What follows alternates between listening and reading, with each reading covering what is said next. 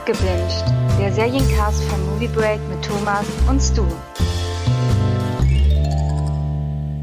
Hallo und willkommen zu Abgebinged, dem Serienpodcast von Movie Break.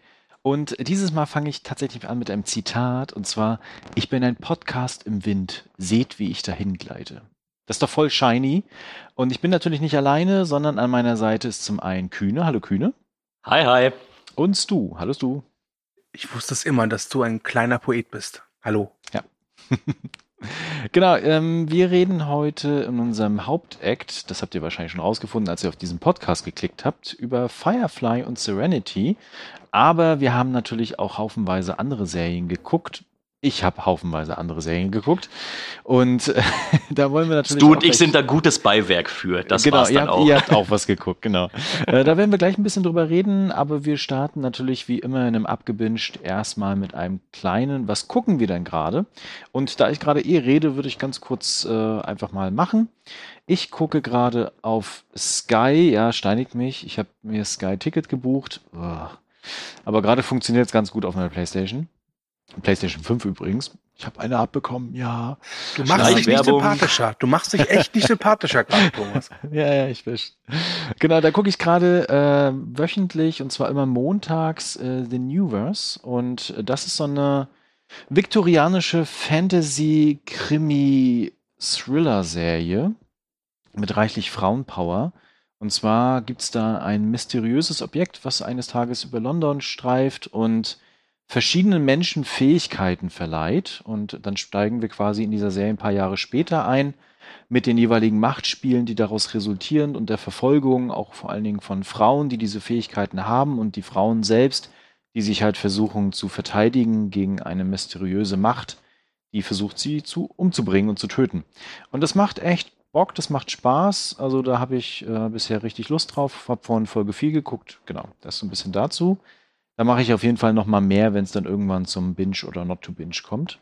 Genau, ansonsten habe ich angefangen Dota Dragon's Blood. Ich bin total kein Fan von Dota, also ich habe es zumindest noch nie so richtig gespielt. Ähm, dachte mir aber, irgendwas mit Drachen wird schon geil sein. Ich habe die erste Folge geguckt und bisher habe ich Spaß dran. Mal gucken, wie es weitergeht. Genau. Ja. Bist du? Ich gucke gerade, also zumindest in den letzten zwei Tagen habe ich nicht so viel Zeit gefunden zum Seriengucken, habe aber zum Einpennen auf Amazon Prime noch mal ein paar alte Folgen Mac mittendrin gesehen. Äh, Großartig. Genau, einfach um nochmal mich zu erinnern, wie toll diese Serie ist. Also ich werde auch da jetzt weiterhin immer mal wieder, glaube ich, mal reinschauen. Ich habe die natürlich schon zigfach gesehen, weil das war ja die Serie, die neben Scrubs How I Met Your Mother wirklich gefühlt äh, achtmal täglich auf Pro7 lief. Aber jetzt auch mal im Originalton das zu sehen, ist wirklich ganz interessant und macht immer noch Spaß. Ansonsten werde ich jetzt die zweite Staffel Shits Creek gucken. Da habe ich die erste Staffel für Movie Break als DVD-Rezension bekommen. Da kommt auch bald die Kritik zu. Und seit äh, ein paar Tagen gibt's die restlichen Staffeln bei Amazon Prime und die erste Staffel, so viel kann ich sagen, war echt okay, sogar ganz gut. Ähm, ich habe noch nicht so richtig verstanden, was jetzt da so so mega toll sein soll. Die letzte Staffel hat ja irgendwie gefühlt alle Emmys oder Grammys oder nee, Grammys ist Musik, äh, Emmys gewonnen, die es gibt. Aber ich habe mir schon sagen lassen, dass die wohl wirklich noch richtig, richtig sensationell gut werden soll. Deswegen bin ich da gespannt, wie es weitergeht. Ähm, ja, das ist aktuell das, was ich so an Serien gerade gucke. Ja, und ich habe mir äh, euren letzten Podcast angehört und da hast du My Name is Earl empfohlen, womit ich jetzt angefangen habe. Das ist gerade die Serie, die ich dann so immer kurz vorm Einschlafen nochmal äh, schnell ein, zwei Folgen gucke. Ich hänge immer noch bei Sons of Anarchy fest, konnte mich aber jetzt durch die dritte Staffel durchkämpfen und bin in Staffel 4, wo es dann auch Hast du da nicht im Februar oder Januar mit angefangen? Ja, habe ich. und dann kam Staffel 3.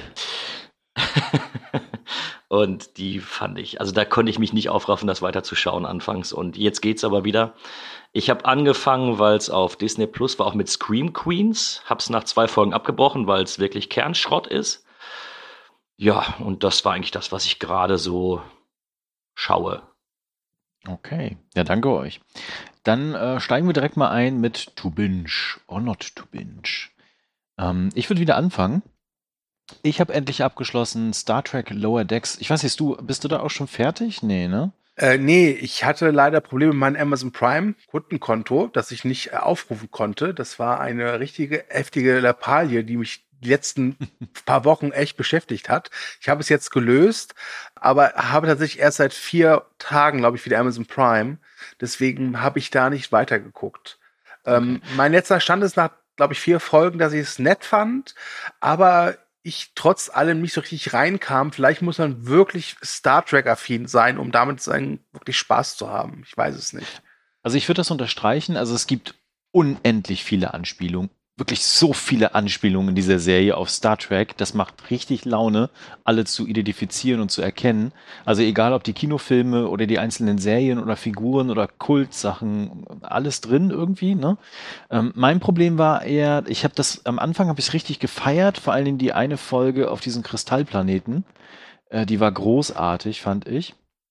Da gibt's ja auch die Nachspielung des äh, des besten Kampfes der Filmgeschichte und Seriengeschichte, hätte ich fast gesagt. ähm, da gibt es eine Wiederholung davon, großartig. Äh, aber ansonsten habe ich das Problem, dass äh, so ein bisschen wird es repetitiv. Also es wiederholt sich stark in seinen jeweiligen Elementen und vom Aufbau und schreitet nicht so voran, wie man sich von anderen oder wie man es von anderen Serien wie beispielsweise Rick and Morty so gewohnt ist.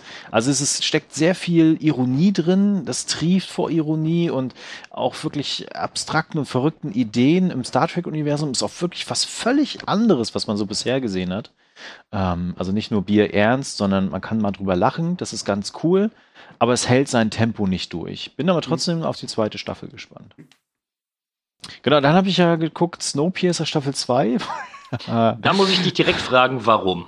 Also ich habe Snowpiercer gar nicht erst angefangen, weil ich äh, nur die Kommentare unter euren äh, Podcast gelesen habe. Ich habe es hab mir ja, nicht mal angehört und da war, da kam die ja nicht ganz so gut weg. Ich habe ja immer Serien, wo ich, äh, die ich beim Wäscheaufhängen gucke. Wie viel Wäsche hast du denn? Danke, danke, danke. Die Frage hat sich mir auch jetzt gestellt. Oder, oder beim Kochen oder so, keine Ahnung. Auf jeden Fall ist das so eine Nebenbei-Serie bei mir gewesen und ähm, sie hält tatsächlich ein bisschen mehr Niveau als die erste Staffel. Also sie ist an manchen Stellen besser als Staffel 1, weil sie fokussierter und konzentrierter ist, auch auf den Figuren. Du, das ist ja das, was wir in Staffel 1 vor allen Dingen auch bemängelten, ne? Diese hier, da Wechsel, da wieder ein Wechsel, da mhm. wieder neue Figur, Schnitt, Schnitt, Schnitt. Ne? Das ist in Staffel 2 deutlich ruhiger und mit Sean Bean gibt es natürlich einen Bösewicht, einen Antagonisten, der richtig Spaß macht. Also der ah, macht richtig Laune und auch mit seinen Spielchen und so. Das ist geil. Und es gibt tatsächlich eine Folge, die ist die beste Folge bisher der ganzen Serie. Äh, leider nimmt es danach wieder ab und sie endet ja fast so ein bisschen wie am Anfang. Das hat mich gestört. Ich ich glaube, ich werde Staffel 3 auch gucken, wie ist ja schon bestätigt. Und äh, ich will einfach wissen, wie es jetzt zu Ende geht. Ich habe bis, Staffel 3, bis Staffel 3 anfängt, hortet dann Thomas Lang die Wäsche. Genau. Ja, er muss mir nur Bescheid sagen, dann äh, kann er auch gerne vorbeikommen, dann kann er da Serie gucken oder so und dann meine Wäsche mit aufhängen. Das ist, das können wir gerne machen. Das, Moment, das so habe ich das jetzt nicht gemeint. ähm, genau, dann habe ich geguckt äh, Pacific Rim the Black da war ich ja ein bisschen gespannt drauf, wie das so ist, weil einfach Roboter und Monster irgendwie, ja, ist halt geil, ne? Und der zweite Kinofilm war aber doch eher ja eine Enttäuschung. Also einfach die Überlegung, okay, wird das jetzt gut oder wird das schlecht? Und es ist tatsächlich sehr gut geworden. Es ist an manchen Stellen so ein bisschen Anime-Kitsch, würde ich jetzt mal reinwerfen.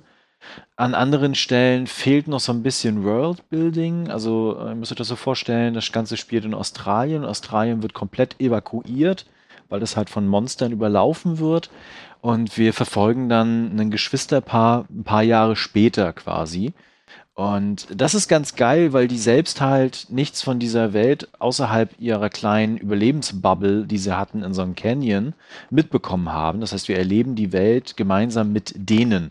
Und die finden halt gleichzeitig auch so einen riesen Roboter, den sie dann steuern können.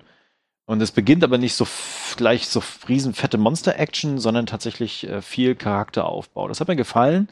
Sie ist sehr kurz, aber unglaublich spaßig und visuell sehr, sehr stark. Also da, also Anime-Serien kann Netflix mittlerweile in solchen Bereichen. Das, äh, ich bin auch schon auf Godzilla gespannt, das kommt ja auch bald. Da werde ich dann auch drüber reden können. Genau, und dann habe ich noch geguckt, äh, Shadow and Bone habe ich gestern abgeschlossen. Äh, da hört auch gerne den Podcast von Miriam. Der ist ja vor einiger Zeit erschienen. Ähm, genau, ich finde es ist eine coole Fantasy-Serie, die macht Spaß. Sie hat aber auch viele, viele Schwächen tatsächlich drin, die sie noch in der zweiten Staffel ausmerzen müssen. Das fängt von gängigen Fantasy-Klischees an, bis hin zu Charakteren, wo man sich noch fragt, so von wegen, äh, was soll das? Und mir fehlt noch so ein gewisses Gefühl für diese Welt und ihre Länder und ihre Konflikte und ihre Streitigkeiten und diese Magie, die dahinter steckt. Ähm, aber so ging mir das in Game of Thrones damals auch zum Anfang da ging es aber zum Ende der ersten Staffel schon besser. Und das fehlte hier jetzt noch. Aber ich bin trotzdem gespannt, wie es da weitergeht. Und es ist tatsächlich auch äh, visuell, also da steckt wirklich viel Geld drin tatsächlich in dieser Serie. Punkt. So. Okay. Okay, du hast mit Pacific Rim und Shadow and Bone zumindest etwas schmackhaft gemacht. Danke. ähm, ich würde weitermachen. Ähm, ja. Ähm, und äh, ich habe drei Sachen und die dritte Sache kann ich sogar mit dem Kühne zusammen besprechen. Äh, ich fange mal an. Ich habe die erste Staffel Invincible abgeschlossen auf Amazon Prime. Das ist so eine Animationsserie basierend auf dem gleichnamigen Comic von Robert Kirkman, dem Schöpfer von ähm, Walking Dead. Äh, da habe ich ja, glaube ich, in der letzten Folge äh, erzählt, dass ich dachte, die ist komplett verfügbar und dann gemerkt, verdammt, die haben nur Staff äh, die ersten drei Folgen veröffentlicht und habe jetzt wirklich äh, äh, die Folgen jetzt nachgeholt und muss sagen, ähm, ich bin nicht so in der Kategorie unterwegs, dass ich sage, boah, das ist eine der besten Superhelden-Serien aller Zeiten. Ähm, aber jetzt die letzte Folge vor allem hat mich dazu gebracht, wirklich zu sagen, kann man sich wirklich angucken, hat mir großen Spaß gemacht, ist sehr interessant, auch wenn ich diesen eher klinischen Look nicht ganz so toll finde. Aber die Serie äh, hat schon was. Wobei ich auch sagen muss, es ist natürlich so eine Serie, die auch durchaus kritisch mit dem Thema Superhelden umgeht.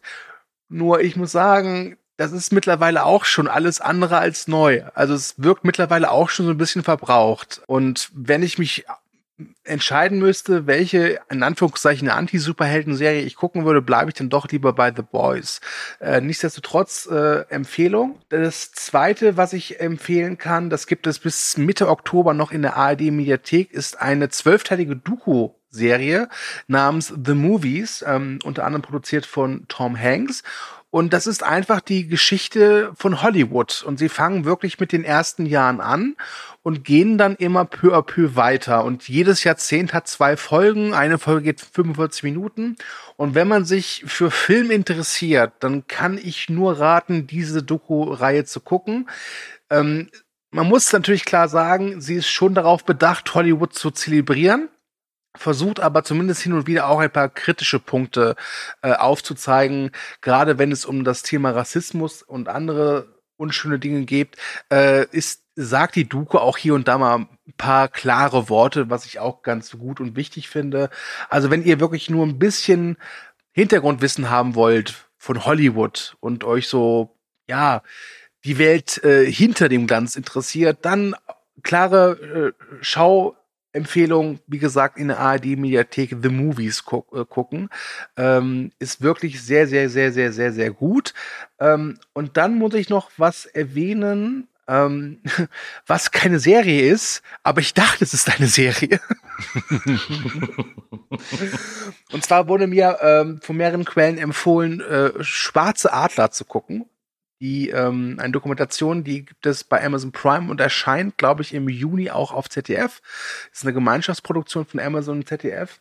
Und da geht es im Kern um etwas, was mich so gar nicht interessiert, nämlich Fußball, äh, beziehungsweise die deutsche Bundesliga. Und zwar wird die Geschichte erzählt von schwarzen äh, Fußballspielern in Deutschland. Und ähm, ich war wirklich, also diese Dokumentation war wirklich herausragend gut. Es gab Archivaufnahmen, wo im Echt der Kamm gespielt ist. Wenn zum Beispiel ein Reporter einer Jungen oder einer Frau sagt, die ein farbiges Kind hat von einem farbigen Mann, warum sie das Kind denn nicht zur Adoption freigibt. Denn was soll denn aus dem Kind werden? Ne? Also das ist echt hart. Oder auch wenn die äh, Reporter der, des aktuellen Sportstudios irgendwie äh, wirklich rassistische Bemerkungen machen, äh, das ist natürlich alles schon ziemlich alt. Aber dann schafft die Doku es dann auch aufzuzeigen, dass diese Problematik noch lange nicht vom Tisch ist. Und wie gesagt, ich bin wirklich überhaupt kein Fußballfan. Fußball kann mich jagen, aber diese Dokumentation war wirklich herausragend stark keine Serie. Ich dachte, es sei eine Serie. Nein, es ist nur ein Film, aber trotz allem sei sie hiermit erwähnt. Schwarze Adler, Aktuell auf Prime, ich glaube im Juni, Juli im ZDF und dann später wahrscheinlich auch in der ZDF-Mediathek. Auf jeden Fall gucken. So, und nach diesem sehr ernsten Thema würde ich sagen, machen wir was Komisches. Oder Kühne? Ja, sehr gerne. Okay. Es ist ja mittlerweile schon fast ein äh, Phänomen geworden, diese Serie. Ähm, weil wir beide haben ja noch LOL geguckt. Last genau. One Laughing. Genau. Da müsst ihr mir echt nochmal erklären, was daran so geil ist. Also ich habe es nicht immer noch nicht verstanden. Also ich wollte es schlecht finden tatsächlich. Jeder wollte es schlecht finden. Und ich hatte mir das angeguckt, weil ich bin normalerweise nicht unbedingt der große Fan von deutschen Comedians und äh, dieses Show-Konzept habe ich auch erst gedacht, ja gut, es gab schon in zig anderen Ländern und das ist im Endeffekt nur ähm, ein reiner Abklatsch des Ganzen. Ähm, es ist ja so, dass schlussendlich einfach zehn Comedians in einen Raum gesetzt werden für sechs Stunden und die dürfen nicht lachen und müssen sich gegenseitig durch Auftritte oder durch irgendwelche Spökes, die sie da machen, sich gegenseitig zum Lachen bringen. Ähm, jeder hat zwei Leben. Du raus oder was? Genau, wenn du äh, ah, ja. zwei Leben weg hast, bist du raus. Ja. So, das ist im Endeffekt schon das ganze Showkonzept und das Ganze hat sechs Folgen, a eine halbe Stunde. Äh, jede Folge ja, bildet in etwa eine Stunde in diesem Raum ab. Und ich wollte es wirklich schlecht finden. Ich habe Tränen gelacht und bin von der Couch gefallen. also habe ich selber nicht mit gerechnet. Ähm, man muss aber dazu sagen, selbst meine Eltern haben einen Blick riskiert, die für sowas normalerweise gar nicht offen sind. Mein Vater fand es auch ganz okay. Ähm, meine Mutter beispielsweise hat nach der ersten Folge nicht weitergeguckt, weil sie mit den Comedians, die die meiste Screentime dort haben, überhaupt nichts anfangen kann. Und da muss man dann ähm, besonders auf Teddy Tecklebrand oder auf Max Giermann eingehen, die in diesen ganzen sechs Folgen einfach die meiste Screentime haben und wirklich am meisten Action machen. Ähm, wenn du mit denen nicht wirklich warm bist oder den Humor von denen nicht abhaben kannst, dann kannst du es auch bleiben lassen. Mhm. Und das Interessante ist ja, dass die, dass im Endeffekt alle Comedians, die da drin sind, ein schönes Abbild sind. Man hat dann für die, in Anführungsstrichen, ältere Generation noch eine Ankel Engelke dabei. Du hast für die, die auf ruhigeren Humor stehen, Thorsten Sträter dabei. Äh, für die jüngeren Caroline Kebekus. Aber nicht jeder bekommt die Screentime oder bleibt eben so lange in dem, in dem Raum, sodass sie sich da vollends entfalten können. Bedeutet wirklich, wenn du mit den, wenn du mit den Hauptcomedians nichts anfangen kannst, dann wirst du diese Serie auch nicht mögen. Hm. Also ich muss auch sagen, ich wie der Kühne auch, ich habe das gelesen, dachte, was für ein Scheiß. Und bin dann halt, weil so viele Leute darüber positiv geredet haben, dann doch dazu übergegangen, das mir anzugucken. Und muss sagen, äh, so die ersten Folgen fand ich auch wirklich sehr amüsant. Muss gestehen, die letzten zwei Folgen da hat es mich dann nicht mehr so rumgerissen. Das lag auch einfach an den Komikern, Komikerinnen, die noch übrig waren. Ich sage jetzt nicht, welche das waren, aus Spoilergründen. Äh, da gebe ich dem Kühn aber ganz schon recht. Wenn du halt mit denen, die dann am Ende drin sind, nichts anfangen kannst, also mit ihrer Art von Humor, dann wird es schon schwieriger, seinen Spaß zu haben. Trotz allem finde ich, war das eine sehr kurzweilige Erfahrung wo ich sehr gespannt bin jetzt mit der zweiten Staffel, die ja schon angekündigt war. Also die wird ja gerade glaub, produziert oder wurde bereits produziert. Die soll im Herbst ja kommen. Genaues, genaues Startdatum gibt's doch nicht. Ähm, und bin da sehr gespannt, wie es da weitergeht.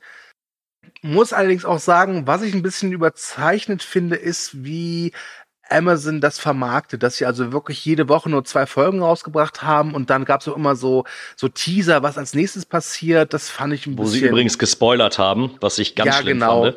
Ja, genau. Also das, also das, das fand ich dann, ähm, hätte nicht sein müssen, wobei ich auch sagen muss, es war mir echt relativ egal, wer jetzt noch übrig bleibt und wer nicht.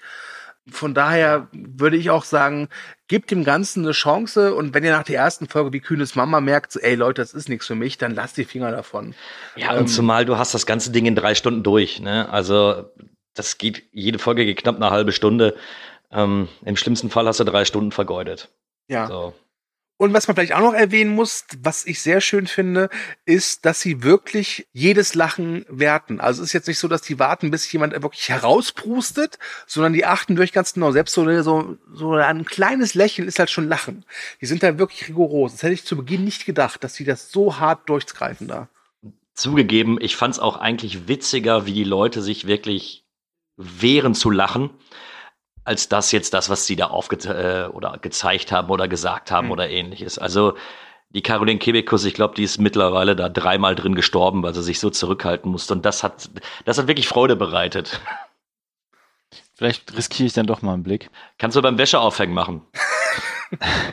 ich muss ja gestehen, ich kann mit den meisten deutschen Comedien nicht so viel anfangen.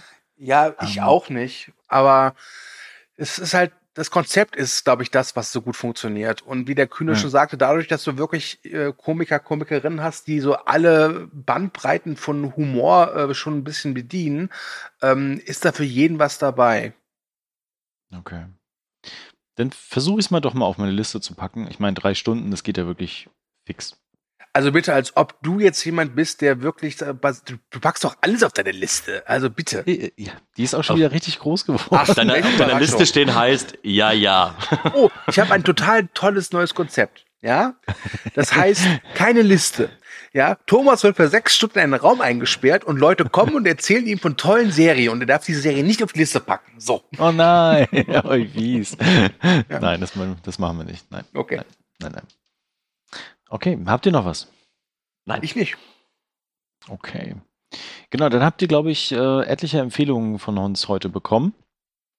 Und äh, tatsächlich wenig, was ihr nicht gucken sollt. Also von daher packt es auf eure Liste und äh, schaut Guckt nicht Alarm für Cobra 11. So. nein, nein, nein, das guckt nicht.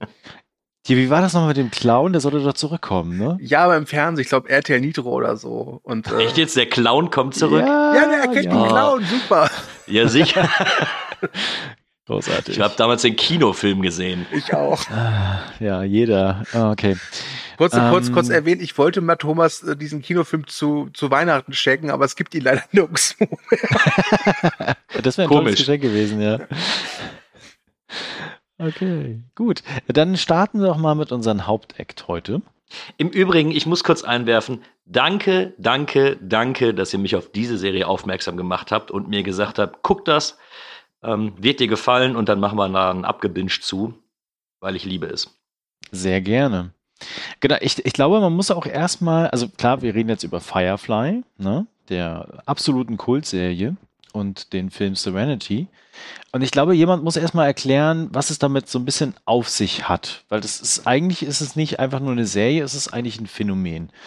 Du, kannst du das so ein bisschen zusammenfassen? Ähm, ja, ich versuche es. Also, äh, es begab sich zu einer Zeit, als der Serienschöpfer Josh Whedon mit Buffy und Angel wirklich herausragend gute Quoten einfuhr, dass der Sender Fox zu äh, oder die Produktionsfirma Fox zu Josh Whedon gegangen ist und gesagt, Kumpel, pass auf, du hast Erfolg, mach uns mal eine Serie. Und Josh Whedon, der schon lange Zeit mit einer Idee schwanger gegangen ist, hat sich gesagt, Gut, mache ich euch.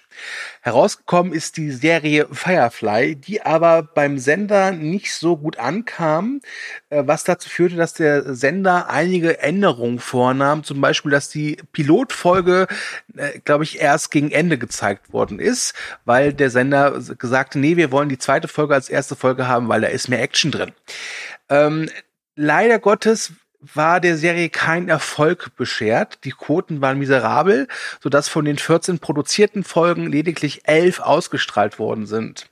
Da Josh Whedon aber damals schon eine sehr aktive Fangemeinde hatte und äh, sowas wie Mundpropaganda damals schon gab, wir reden übrigens aus, äh, das Ganze passierte so im Jahr 2001, 2002, ähm, wurde die DVD-Veröffentlichung von Firefly in den USA ein enorm großer Erfolg, ähm, was dazu führte, dass die Serie dann ein paar Mal wiederholt worden ist im Fernsehen, unter anderem auch mit den noch fehlenden drei Folgen, die es davor halt nur auf DVD gab.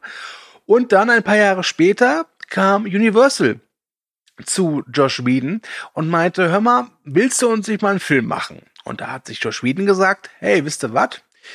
Ich hätte da eine Idee für einen Science-Fiction-Film.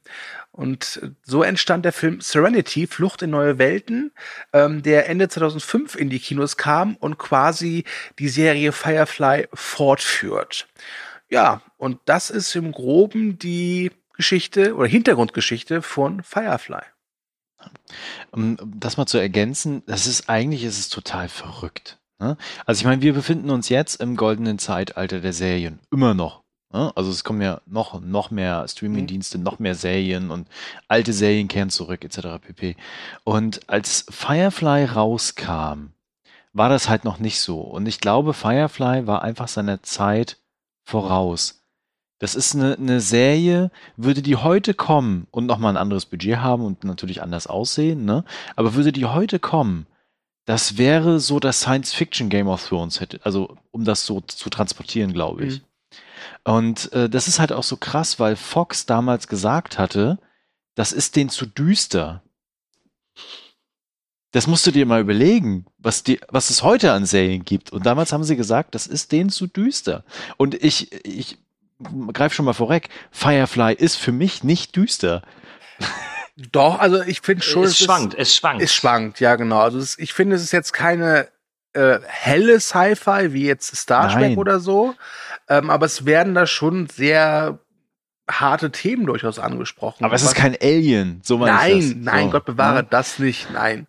Aber es war halt einfach noch eine andere Zeit, glaube ich. Ich meine, das war genau. damals, das war ich glaube, als es produziert worden ist, da war noch der Hype von Akte X, hört übrigens unbedingt unsere Akte X Akademie, äh, war noch da und ich glaube, dass, dass die, die Welt, so blöd es klingt, war für so eine Serie noch nicht bereit, weil das sollte ja, ja. auch gesagt werden, es steht zwar überall Science-Fiction-Serie, aber im Grunde ist es eine Western-Serie.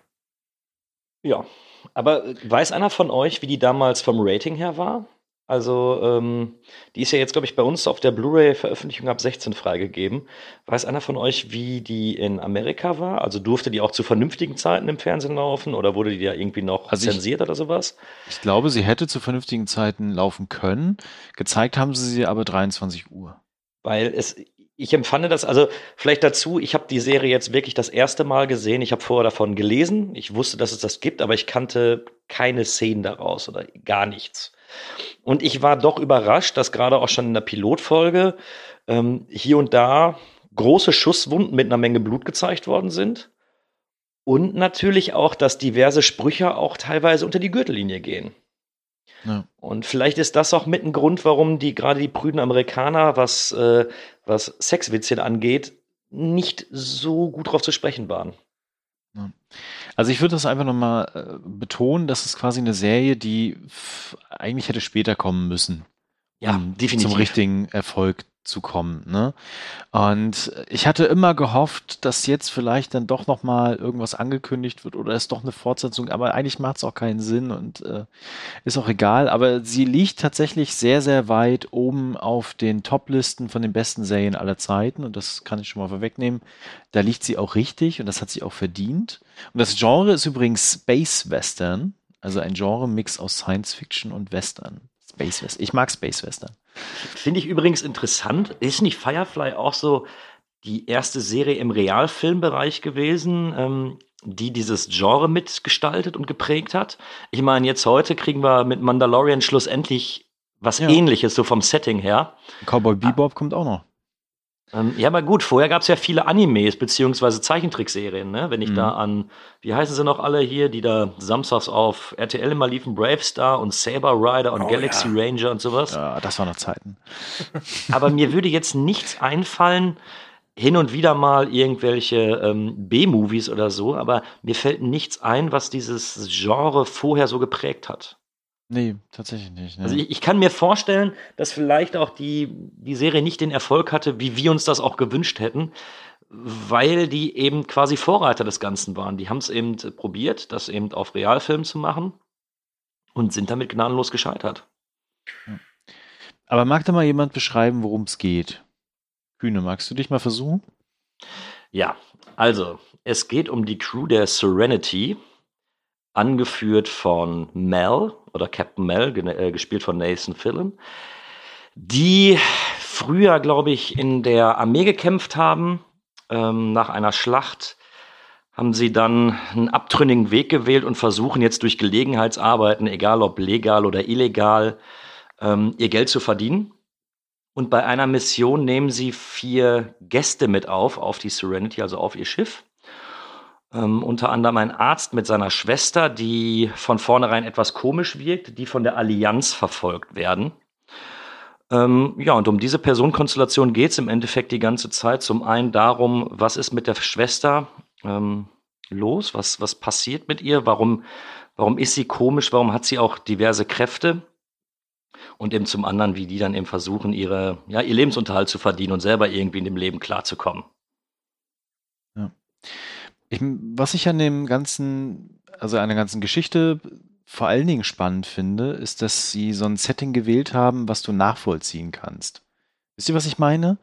Also es äh, ist ja angesiedelt eigentlich im 26. Jahrhundert. Es gibt theoretisch auch irgendwo die Erde, ne? Und das sind halt Kolonisationsschiffe, die losgeflogen sind und dort halt äh, Terraforming betrieben haben und dementsprechend dann die Planete. Und es gibt dieses Kernsystem, was halt hochtechnologisiert ist und sehr zivilisiert ist. Und dann hast du diese Außensysteme, die halt, ich nenne es jetzt mal, barbarisch im Westen noch leben, also im wilden Westen. Und das hat mir immer gefallen, weil das halt so ein Mix ist, der halt irgendwie auch heute noch, obwohl die Serie natürlich jetzt schon fast 20 Jahre alt ist, immer noch irgendwie cool wirkt, immer noch nachvollziehbar wirkt. Und selbst wenn manche von den Effekten, die übrigens echt großartig sind für die Zeit, ähm, ein bisschen nicht mehr aktuell sind, wirkt es immer noch wie aus einem Guss. Selbst obwohl diese ganzen Kulissen und obwohl die Ausstattung komplett zusammengezimmert wurde von dem, was die da, glaube ich, in den Studios gefunden haben. Aber genau das macht, äh, genau das macht's ja aus, dieses zusammengezimmerte, weil genau so stelle ich mir eben diese Randbereiche vor. Also man muss ja dazu sagen, dass die ganze Serie meistens auf Planeten spielt, die irgendwie auch von der, ja, von eben dieser Allianz, von dieser Staatsmacht, wie man sie oder wie man es auch immer nennen möchte, das sind ja alles Planeten, die vergessen worden sind. Und eben weil die auf der Flucht vor dieser Allianz sind, bewegen sie sich da ja auch wirklich. Und das sind ja auch meistens dann eben Leute, die von der Gesellschaft vergessen worden sind und eben auch fast tagtäglich um ihr Leben kämpfen müssen, was Essen angeht, was Geld angeht und ähnliches. Also deswegen finde ich gerade dieses Zusammengezimmerte, äh, ich weiß nicht, ob es gewollt war, gefällt mir aber sehr gut. Ja. Was ich auch finde, was die Serie so greifbar macht, ist, äh, ist ein ganz eigentlich ein sehr einfacher Kniff, aber der funktioniert wunderbar. Und zwar, es gibt keine Aliens. Es sind nur ja. Menschen. Und äh, das wirkt auch irgendwie so blöd, aber authentisch. Das ist halt nicht wie Star Trek, dass du halt hier eine Alienrasse hast und da eine Alienrasse. Nee, da gibt es nur die Menschen, die natürlich von Planet zu Planet auch unterschiedlich sind, aber es sind nur Menschen. Und das, finde ich, ist ein nicht zu unterschätzender, wichtiger ähm, Bestandteil dieser Serie die diese Serie für mich so greifbar macht. Denn es ist Science Fiction, aber ich kann mir wirklich vorstellen, dass das, was da passiert, auch so passieren könnte. In Zukunft natürlich. Ja. Ja. Ja, und eben auch, dass die so, dass die so ganz weltliche Probleme lösen. Also ist es in Folge 3 oder in Folge 4, wo die einfach den Auftrag haben, Kühe zu transportieren. Also es, ist, es ist einfach wirklich weltlich. Die müssen nicht irgendwelche Quarzmineralien oder sonst irgendeinen Kack, den du gar nicht definieren kannst, äh, von A nach B bringen, sondern die lösen weltliche Sachen, ja. eben wie Kühe irgendwo hinbringen. Und was natürlich auch ein enorm wichtiger Faktor dieser Serie ist, warum sie auch knapp 20 Jahre nach ihrer Ausstrahlung immer auch wunderbar funktioniert, ist halt einfach die Dynamik zwischen den einzelnen Figuren. Ah, die, also ja ich habe heute noch gedacht, ich hatte mir heute dann auch zum ersten Mal den Film äh, Serenity angeguckt, ähm, wie gut die Figuren zum einen besetzt sind. Mhm. Also de, jedem kaufe ich seine, seine, seine Rolle zu 100% ab. Ja. Und äh, das nächste ist, wie sie geschrieben sind. Also dieses Zusammenspiel zwischen den Figuren ist so unglaublich gut und charmant, dass du im Endeffekt nach der ersten Folge komplett davon gefesselt bist. Und äh, das ist immer was, was ich bei dieser Serie vor allen Dingen beschreiben kann. Für mich ist das immer wie so ein Gefühl, nach Hause zu kommen, zu dieser Familie. Wisst ihr, was ich meine? Mhm. Weil die halt alle so miteinander gut agieren und interagieren und harmonieren und disharmonieren. Das, das macht einfach Laune, wie die Dieses sich gegenseitig Gefühl habe ich immer, wenn wir abgewünscht machen. Äh, ja, definitiv. Also wie die sich halt immer so Sprüche an den Kopf knallen und halt äh, irgendwie, also und da, aus diesen Figuren heraus ergeben sich ja dann die Geschichten, wie sie ablaufen. Und nicht, es gibt eine Geschichte und die läuft ab und die Figuren passen sich der, der Geschichte dann an, sondern die Figuren beeinflussen die Geschichte, wie sie abläuft. Mhm. Mit ihren Fähigkeiten, mit ihren Erinnerungen, was sie erlebt haben, mit ihren Konflikten untereinander. Und das ist was, was Firefly einfach großartig kann ja, also du kannst dich auch, du findest immer wieder äh, Figuren, in denen du dich in dieser, in diesen einzelnen Situationen auch identifizieren kannst. Ja. Ähm, und was eben auch, was, was mir sehr gut gefallen hat, war, du hast nicht den Helden dabei, weil alle scheitern eben auch in ihrem, in ihrem Tun. Mhm. Und das gefällt mir eigentlich sehr, sehr gut, dass du einfach, das sind einfach immer noch Menschen, mit denen du da irgendwie zu tun hast. Du hast keine, versteh mich nicht falsch, ich möchte jetzt nicht Star Trek dissen oder so, aber in den meisten Fällen sind die Captains einfach immer so gut und die können alles und die wissen alles, dass sie meistens nicht, außer da, dass sie nicht scheitern. Und hier die Serie, die baut ja auch darauf auf, dass sie scheitern. Mhm. Und äh, das macht das Ganze eben so menschlich. Und ich musste lachen, als du mir gesagt hast, ja, wenn du dir das anguckst, für mich ist das wie nach Hause kommen. Habe ich ehrlicherweise da gesessen und mir gedacht, so, ja, ja, Thomas, klar. das ist ein schöner Spruch, klingt gut. Aber ja, du hattest zu 100% recht. Ja. Ach, ich habe tatsächlich auch lange nicht geguckt gehabt. Und als dann die Idee aufgekommen ist und dann ich irgendwie dann doch mal wieder Firefly gucken durfte und konnte, äh, habe ich übrigens auch Christina gefragt, äh, ob sie da mitgucken will. Und sie hat tatsächlich ja gesagt. Und die ist nicht so der größte Science-Fiction-Fan, aber die Serie hat sie auch gefeiert wie Sau. weil, das fand ich gut. Weil sie einfach auch nicht diese, ich sage es mal, dieses Gefühl von Science Fiction vermittelt, finde ich. Für ja, mich ist das, das wirklich stimmt. mehr Western als Science Fiction, so blöd es klingt. Obwohl ja. die da mit Raumschiffen äh, äh, rumfliegen und irgendwelche fremden Planeten kolonisiert haben, es ist für mich wirklich eine Western-Serie. Und äh, dieses, diese ganze Geschichte um diesen früheren Krieg da und dieser die, diese diese Kondensierung der neuen Welten, es hat ja auch was äh, was was ursprüngliches, was auch so in der ich nenne es mal in der amerikanischen DNA einfach verortet ist, ne? ähm, und das macht's für mich wirklich zu einer Western-Serie. Es gibt ja auch wenig Sci-Fi Mambo Jumbo, ne? Also ja. wenn man mal guckt, äh, wie der wie der äh, Generatorraum hätte ich fast gesagt, wie das äh, Raumschiffsinnere ja auch aussieht, ne? Du hast ja äh, im da wo sie quasi sitzen und essen, in der Kantine bei sich in dem Raumschiff, ne? Wo übrigens die Stars lieber ihre Pause gemacht haben beim Dreh, als in ihren Trailern. Das fand ich sehr witzig. Äh, da hast du so einen, so einen Holztisch stehen mit Holzstühlen. Ne? Also alleine diese ganze Ausstattung von dem Raumschiff und auch äh, der Antrieb selbst ist eigentlich nur so ein so ein großer VW-Motor, hätte ich fast gesagt, der mal kaputt geht, weil da irgendwie so ein Teil rausgebrochen ist.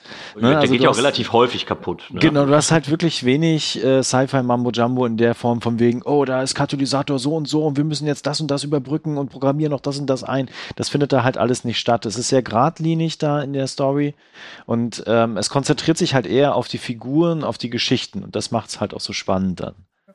Äh, mal eine Frage an euch. Ähm, wenn ihr eine Lieblingsfigur benennen müsstet, welche wäre das? Jane. Also aus männlicher Sicht äh, Kylie. Die finde ich super süß. Ähm, nee, aber ich mag Mel eigentlich sehr gerne. Von seiner Art her, ähm, ich finde seine Art und Weise, dieses, dieses Saloppe immer, dieses ständig rumfluchen und finde ich gut, gefällt mir. Mhm. Ja, bei mir ist also es ich, Wash. Okay. Ich würde mal ganz kurz meine Sache noch begründen. Äh, genau, also Jane tatsächlich irgendwie, weil der gleichzeitig so der richtig derbe Typ ist, der immer draufhauen will und sofort seine Knarre holt, aber auch gleichzeitig halt seine Knarre nahm und äh, wenn er sie eintauscht, dann kriegt er ein Tränchen in den Augen, ne? Und am geilsten ist halt immer noch die Folge, wo die auf den Planeten kommen, wo eine Statue von ihm steht, weil er Geld abgeworfen hat weil er eigentlich fliehen wollte und dort eine kleine Revolution ausgelöst hat. Und du denkst die ganze Zeit, dass dieser Plot sehr vorhersehbar ist in dieser Folge. Aber wie dann die Folge endet und wie Jane quasi mit sich selbst umgeht und mit seinem Verhalten, fand ich großartig. Ja. Deswegen mag ich die Figur. Also ich muss auch sagen, es gibt in dieser Hauptcrew keine Figur, die mich irgendwie nervt, die ich doof finde. Äh, die haben alle irgendwas. Ja, ja, ja Sehe ich genauso. Also bei den Gästen finde ich, die sind noch, die sind gerade in den ersten Folgen noch ein bisschen austauschbar. Ähm, aber die Hauptcrew, ähm, super. Also gibt's nichts. Und es gibt auch so großartige Szenen, die einen auch in Erinnerung bleiben, ne? Also auch untereinander von diesen Figuren. Ich weiß noch die Folge, wo River die Bibel in die Hand bekommt und die Bibel so auseinanderreißt, um sie zu reparieren. Das ist falsch und das ist auch falsch und hier, da muss das stehen und das ist auch falsch. Ja. Also ja, also irgendwie hat jede Figur so, so ihre Momente und auch ihre Folgen halt, ne? Ja. Und, und selbst wenn man so Folgen hat, wo man ganz klar sieht, das Budget ist halt echt begrenzt gewesen. Äh, ich erinnere da nur an die Folge, wo sie in diese, in das Hospital einbrechen und dann eigentlich ja nur durch so blanke Betonwände und Flure laufen. Aber selbst das funktioniert alles. Ja. Kurze Frage. Wollen wir die Serie mal kurz beiseite schieben und uns mal um den Kinofilm kümmern? Ja, können wir tun, ja. Okay. Weil es kam ja 2005 Serenity, Flucht in neue Welten heraus. Und ich habe den Film vor der Serie geguckt. Ich habe mir den damals auf DVD ausgeliehen und fand den unglaublich toll. Ähm, immer noch einer der Science-Fiction-Filme der, der, des neuen Jahrtausends, den ich wirklich äh, total toll finde. Und ich weiß gar nicht, ähm, warum, aber ich hatte damals nicht das Gefühl, dass mir irgendwas an Informationen fehlt, da ich die Serie noch nicht kannte. Mir war bewusst, da gibt es eine Serie, mir war auch bewusst, ich, ich, da gibt es bestimmt total viele Anspielungen, die ich nicht raffe, aber trotz allem habe ich den Film wirklich damals wahrgenommen als ein straighter Sci-Fi-Film. Äh, mit schönen Effekten, mit äh, den, auch den Qualitäten der Serie, also die Figuren waren toll ähm, und ein paar sehr witzigen Szenen. Also welche Szene ich bis immer noch abfeiere, ist, wo sie diesen Transporter überfallen und da in diesem Keller ist dieser eine Typ, der dich aufgeben will und dann schießt Mel einfach einmal so rein und dann so, okay, ich gebe mich. Großartig. Und ähm, was auch schön ist, jetzt wo ich die Serie gesehen habe, ist, dass wir, glaube ich, im Film das erste Mal so richtig merken, äh, wie gefährlich und vor allem wie machtvoll und wie hochtechnisiert diese Allianz eigentlich ist. Ja. Ja. Ähm, wenn ich kurz mal meine, meine Ansicht auf den Film durchgeben darf, ich habe ihn, wie gesagt, vor zwei Stunden, glaube ich, ausgemacht. Ähm, ich sehe es ein bisschen anders, du. Ich kann mir vorstellen, wenn du den wirklich früher geguckt hast, so als ich sag mal, mit Kinder- oder jugendlichen Augen sagst du, in dem Film passiert einiges. Der, da wird dir wirklich vernünftige Action geboten. Ähm, und das hätte mir damals auch gefallen, aber mir ist jetzt aufgefallen, wie sehr der Film doch im Endeffekt dafür da ist, die, die Geschichte der einzelnen Crewmitglieder ähm, einfach zu verbinden und die auch zu einem gewissen Ende zu führen. Also ich kann mir, wenn ich mir den jetzt einfach so angeguckt hätte, ohne die Serie zu kennen, würde ich behaupten, dass er mir nicht so gut gefallen hätte, weil vieles, ähm, insbesondere zum Beispiel die, die Verbindung zwischen Kylie und ähm, Simon, die wird in den Film einfach reingeschmissen. So jeder, der die Serie kennt, weiß, dass sich 14 Folgen da im Endeffekt eine kleine Love Story aufgebaut hat, die nie zum, mhm. äh, die nie zu einem Ziel geführt hat. Und das wird dir wirklich einfach nur reingeworfen. Wie gesagt, ich habe den, wie alt war ich da? Mitte 20 war ich, als ich den geguckt habe. Ah, okay. Und äh, ich, natürlich habe ich schon gemerkt, okay, da passiert vieles, was behastet wirkt, hat mich aber nicht gestört. Also ähm, das haben wir auch in der Akte X Akademie besprochen. Als ich damals den Akte X Kinofilm geguckt habe, oder die beiden Kinofilme, habe ich nichts verstanden. Und bei Serenity äh, hatte ich, äh, war mir bewusst, okay, da gibt's Sachen, die werde ich nicht verstehen, irgendwelche Anspielungen, aber ansonsten hat der Film für mich wunderbar funktioniert. Und ich habe diesen Film, bevor ich die Serie geguckt habe, glaube ich, noch dreimal geguckt. Wirklich. Also die machen ja auch einen sehr schönen Kniff in dem Film. Dadurch, dass du ja die äh, Hintergrundgeschichte von River bekommst, in, de, mhm. in dem Film endlich mal, in den 14 Folgen bekommst du ja immer nur, du siehst zwar, dass sie Kräfte hat, aber du weißt ja nie wirklich, was passiert ist. Ähm, bist du ja schon direkt mit drin. Du weißt ja dann im Endeffekt als Filmzuseher schon mehr als derjenige, der nur die Serie gesehen hat. Und ja. äh, was sie daran aufbauen, finde ich, finde ich ganz cool. Mhm. Ich finde die Geschichte halt auch sehr gut gewählt. Ne? Also gerade das, was du beschrieben hast, plus gleichzeitig der Ursprung der Reaver, ne, die ja in der Serie auch immer nur so als ominöse Bedrohung von überall irgendwie gewirkt hatte, die ja hier auch eine sehr starke Bedrohung einfach wird. Und äh, du hast auch so ein, so, ein, so ein Gefühl am Ende von wegen, ja, hier gibt es tatsächlich krasse Gerechtigkeit und die haben gerade was für das Universum getan irgendwie. Mhm. Und ähm, ich musst du aber auch äh, da recht geben. Ich glaube, wenn du den einfach so mal guckst, ohne die Serie zu gucken, dann verstehst du einfach viel, weil halt in den Dialogen einfach viel reingedroppt wird. Das wirkt okay. manchmal überhastet so, aber du hast, glaube ich, nicht das Gefühl, dass du irgendwas krass verpasst hast, wenn du die Serie nicht geguckt mhm. hast. Und gleichzeitig ist die, ist der Film natürlich auch voll Action, cooler Figuren, cooler Sprüche. Ne? Ähm, also es gibt wenig, wie zum Beispiel die Figur dieses komischen Satellitentypen da auf diesem Planeten. Das nervt mich eher. Ne? Ähm, also wenig Schwächen tatsächlich, finde ich zumindest. Ja.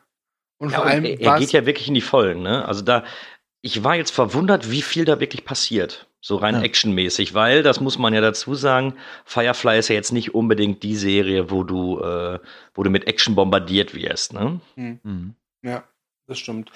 Ähm, was ich auch interessant fand damals, ist halt eben, dass mir, ähm, und ich, ich spreche jetzt hier mal eine Spoilerwarnung aus, für äh, alle, die die Serie und den Film nicht kennen. Ich glaube, die, ich glaube, wir können es auch jetzt so gerne so belassen. Ab jetzt wird gespoilert. Ja, mhm. äh, deswegen, äh, wenn ihr die Serie und den Film nicht gesehen habt, dann macht ihr Stopp und holt's bitte nach. Es äh, lohnt sich.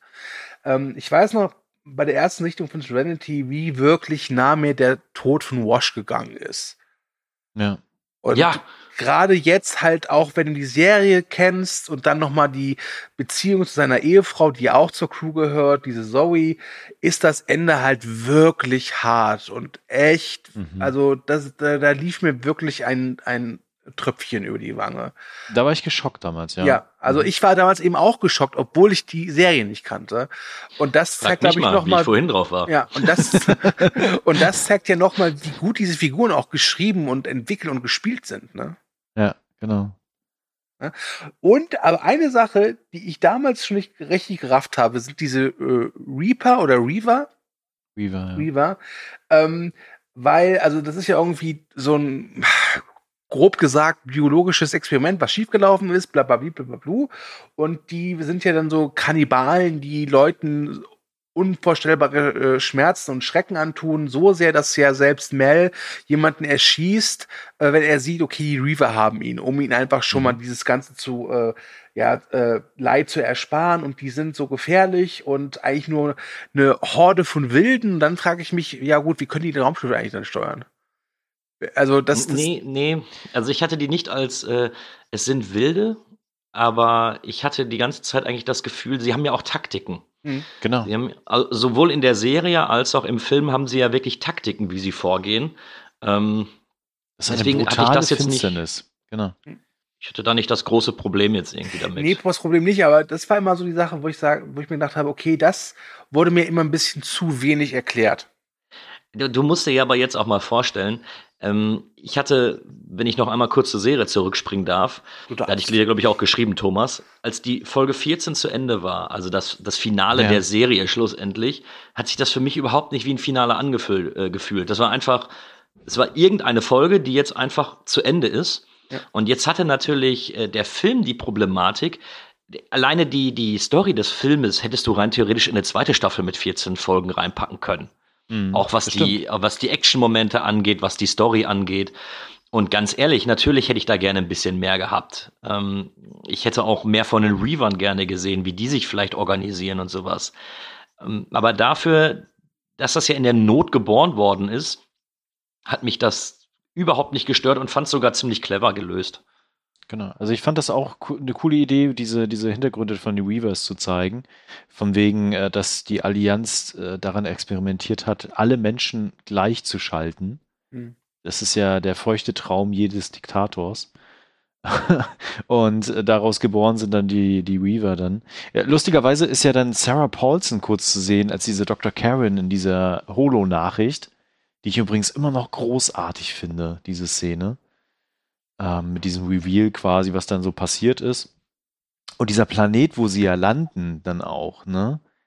Das finde ich auch echt gruselig, ehrlich gesagt. Die da ähm, quasi diese ganzen Leichen entdecken dann auch. Ich hatte noch daran gedacht, dass es schon fast ein Horrormoment ist, was ja wirklich im Tag hellen spielt. Ne? Also es gibt ja, ja genau. ähm, in den ersten Minuten, als die auf dem Planeten sind, wo sie dann die ganzen Toten finden, es gibt da ja keine dunklen Szenen, aber da sehe ich das ganz genauso wie du. Also Horror im Hellen.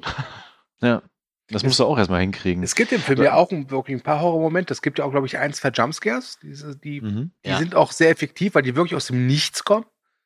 Äh, ja, aber die sind relativ billig, finde ich, weil es ja eben. Die sind die, billig, ähm, aber sie sind in der Hinsicht schon effektiv, weil du dich durch erschreckst, weil du auch wirklich gar nicht damit wartest.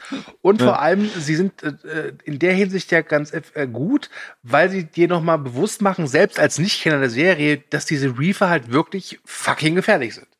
Mhm. Ja. Können wir mal darüber reden, wie geil der Bösewicht ist? Ja, wenn du sein, äh, wenn du den Namen des Darstellers korrekt aussprechen kannst, bitte. ich habe gerade schon geguckt, ob ich es irgendwie hinkriege. Ah, ich weiß nicht, ob ich es schaffe. Ähm, Shivyatil Ejiofor oder so ähnlich. Den ja, kennen wir aus 12 Years a Slave oder Doctor Strange, ja. Genau. Der ist wirklich großartig in dem Film. Ja. Der ist, also, der, der, der ist ganz, hands down, so toll ich Nathan Fillion und die anderen auch finde, aber ich finde, darstellerisch ist der für mich der, der Optimus Prime ähm, dieses Films, weil der ist zum einen, hat er eine gewisse Eleganz und ja. auch eine gewisse gewisse Sympathie oder Sch äh, Charmanz an sich, aber der braucht nur so einen Wimpernschlag und dann denken, weißt du, so, oh Scheiße, jetzt ist wirklich die Kacke am Dampfen. Und der ist ja auch dabei so noch so sadistisch. Wobei ich ja. ganz ehrlich sagen, also diese Szene, wo er diese, diese, diese Nervdruckpunkte irgendwie äh, traktiert und dann sein Schwert da so hinhält, ist halt echt super. Ich muss aber auch sagen, dass ich das, diesen Kampf mit ihm und Mel am Ende einfach nur gottgleich super finde. Wirklich. Großer Spaß.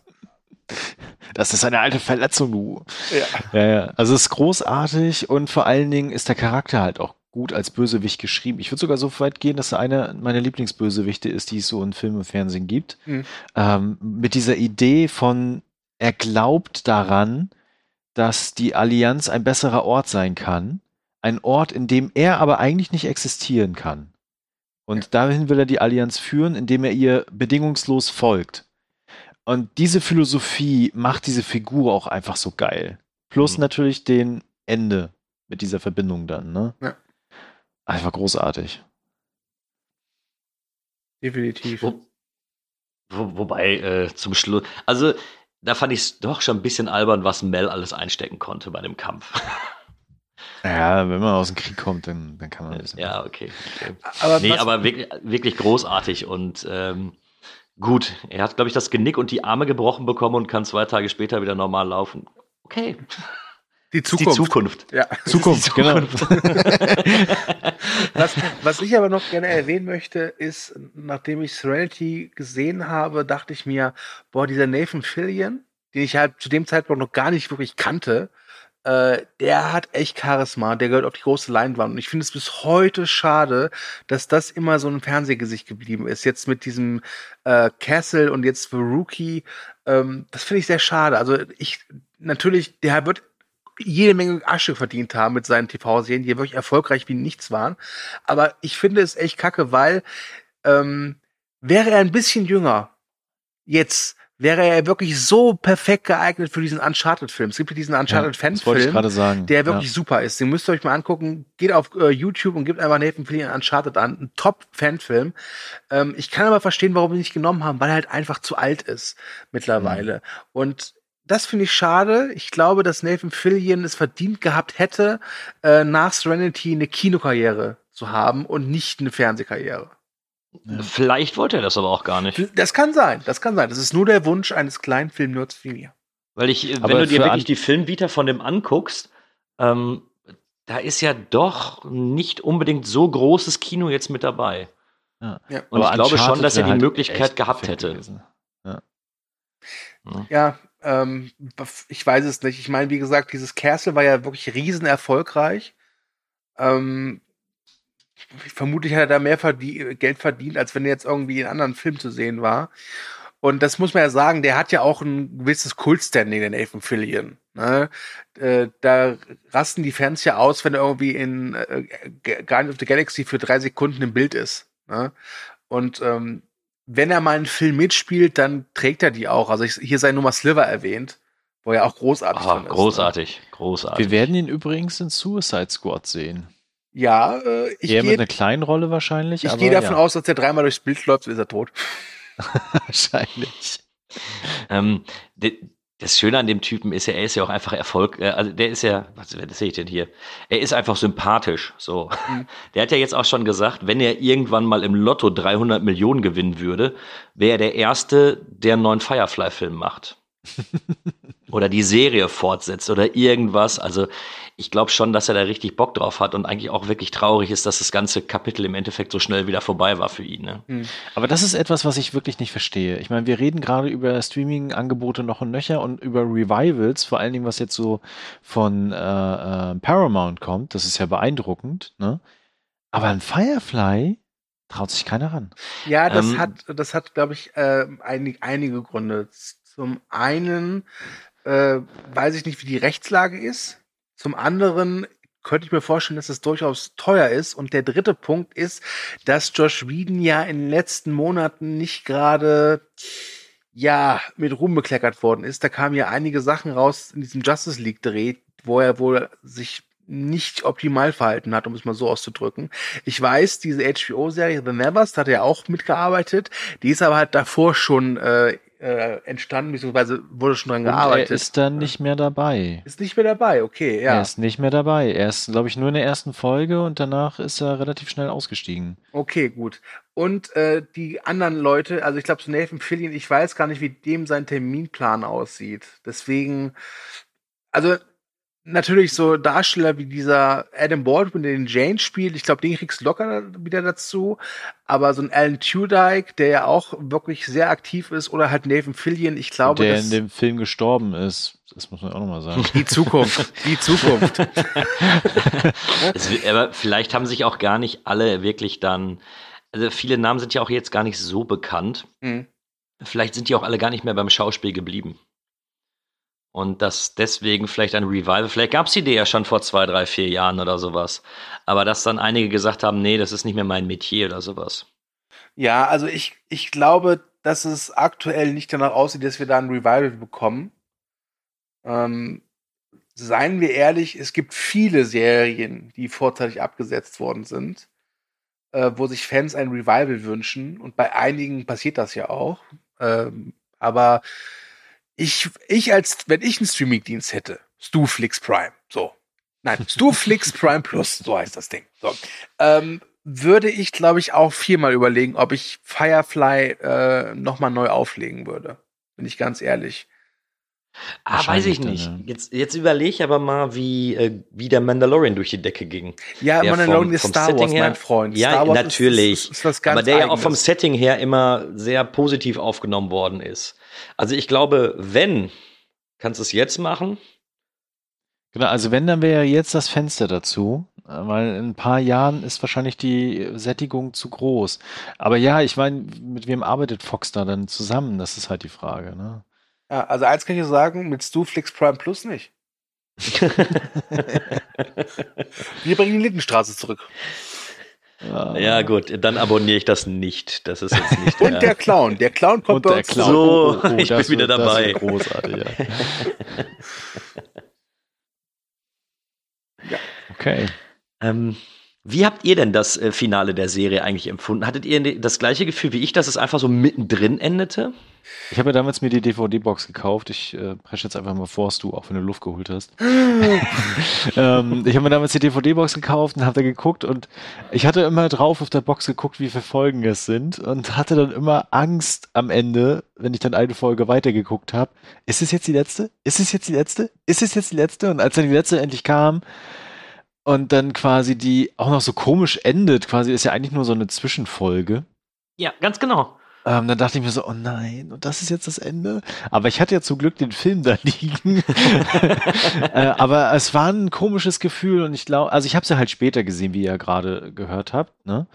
Ähm, ich glaube, für Leute, die das quasi tatsächlich im Fernsehen damals verfolgt haben oder direkt auf DVD gekauft haben, 2003, wo es möglich war, und dann so leer dagelassen wurden, ich glaube, das war der Horror.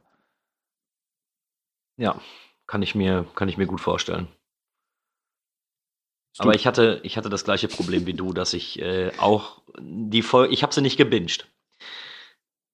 Ich hatte ja. wirklich Angst, die durchzubingen, weil sonst hätte ich die vielleicht in zwei, drei Tagen durchgehabt, die ganze Serie. Und nee, das wollte ich nicht. Wohl portioniert. Ja. ja.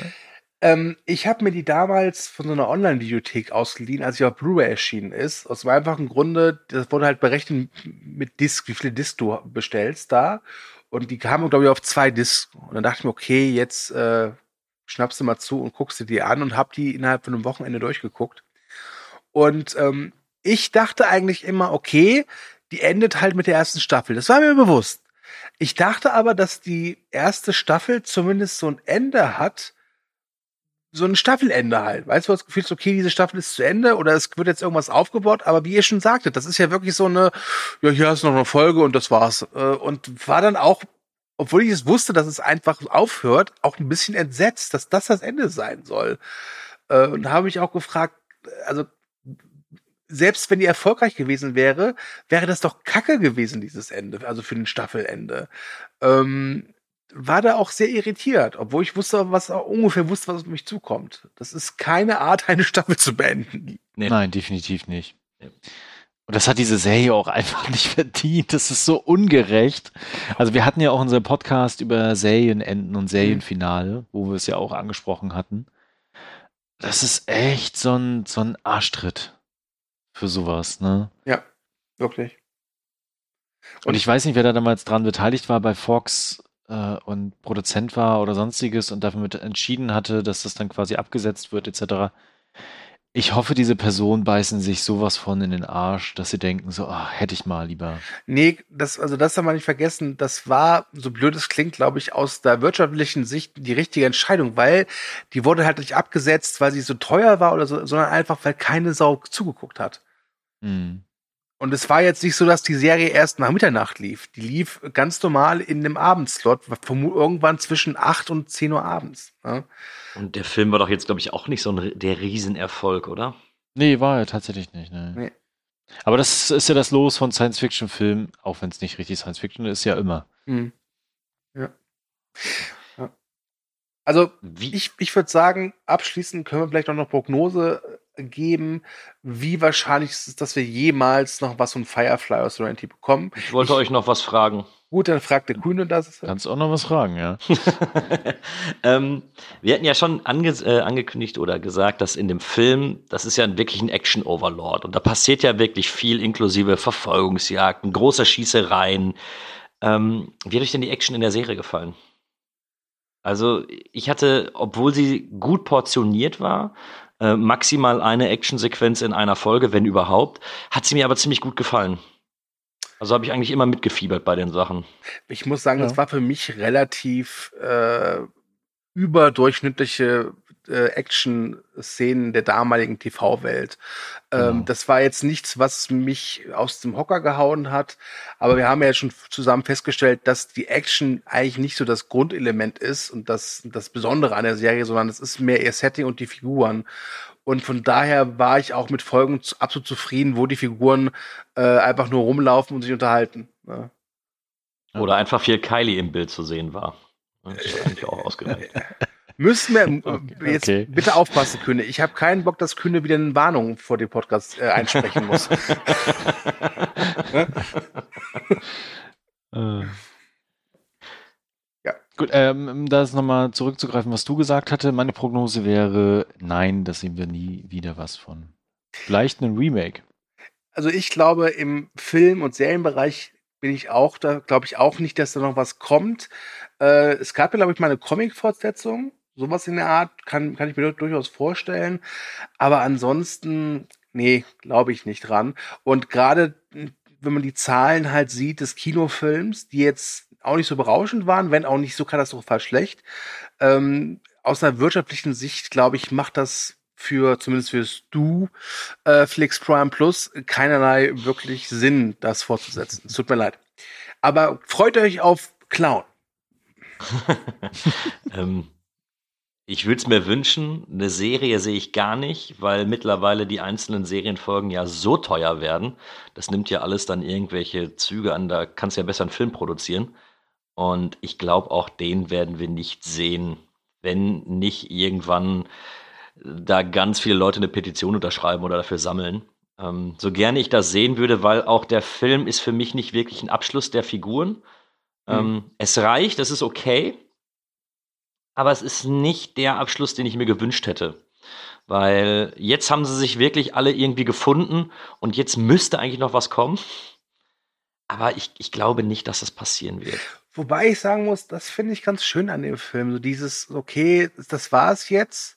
Und jetzt äh, entlassen wir die Figuren wieder in ihre Abenteuer. Das fand ich eigentlich ganz schön. Ich mag so, so solche Enden. Ne? Ähm, ich kann verstehen, dass man damit nicht so zufrieden ist, aber irgendwie war es schön, fand ich. Und ja. ich glaube, lieber so ein Ende als ein Ende, was irgendwie komplett tot erzählt worden ist und du irgendwann denkst so, boah, Leute, die letzten drei Staffeln war zu viel. Ja, klar. Ja, aber klar, also da wäre ja noch was möglich gewesen, ne? Der Kampf ja. gegen die Allianz quasi noch mehr Welten zu zeigen, ne? Das, aber ja, es ist halt das Ende, was wir bekommen haben. Also mich würde einfach zum Beispiel interessieren, wie geht's denn jetzt weiter? Die haben ja im Film jetzt die, die Botschaft rausgeschickt, dass die Allianz richtig Scheiße gebaut hat. Ja. Dann sagt der Bösewicht, ich, ich, möchte den Namen von ihm einfach nicht aussprechen, äh, der Operative, der sagt ja noch, ja, es hat sich viel geändert, aber eigentlich vielleicht auch nicht. Das hätte ich eigentlich nochmal ganz interessant gefunden. Wie geht es denn jetzt in der Welt weiter mit dem, was jetzt die Crew der Serenity wirklich losgetreten hat? Mhm. Ähm, das hätte ich eigentlich noch ganz schön gefunden. Ja.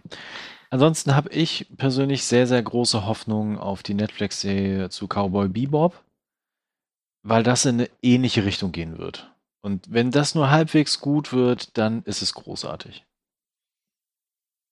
Ja. Da könnt ihr euch drauf freuen. Gut. Okay. Punkt. Ja, ähnlich wie beim Ende der Serie neigt sich, glaube genau. ich, der Podcast langsam dem Ende und das stimmt mich traurig. Gut, ähm, dann würde ich mal den Deckel drauf machen. Ah, genau. Ähm, vielen Dank äh, euch beiden. Vielen Dank fürs Zuhören an euch, die zugehört haben. Ansonsten schreibt gerne in die Kommentare, was ihr zu Firefly denkt, ob ihr die Serie überhaupt schon mal gesehen habt, wie ihr den Kinofilm dazu auch äh, denkt, was, äh, also was ihr darüber denkt, so rum. Ähm, ob ihr eine Serienempfehlung für uns habt, immer sehr gerne. Meine Liste mag das. Ich nicht. genau, ansonsten äh, liked uns, äh, teilt uns und verbreitet die Kunde und ich äh, gebe diesmal Kühne das Wort. Ja, ich bedanke mich wieder für die Einladung und muss mich nochmal wirklich bedanken, dass ihr mir die Serie ein bisschen nahegelegt habt. Ähm, wie ihr wahrscheinlich rausgehört, ich bin wirklich hellauf begeistert davon. Ähm, ich denke mal, jetzt, wo ich die Serie beendet habe und den Film geguckt habe, werde ich sie gleich noch bei Prime bestellen, weil die einfach bei mir im äh, Blu-ray-Geral stehen müssen. ähm, für jeden, der sie noch nicht kennt, wirklich reingucken. Es macht wirklich Laune. Und ähm, ja, danke fürs schöne Gespräch mit euch. Ja, ich sage noch zum Abschluss, dass ihr Movie Break bei Twitter, Instagram und Facebook finden und folgen könnt. Auch ich hatte meinen Spaß hier mit euch über diese sehr schöne Serie zu sprechen, die leider viel zu früh von uns gegangen ist, aber wir müssen darüber hinwegkommen.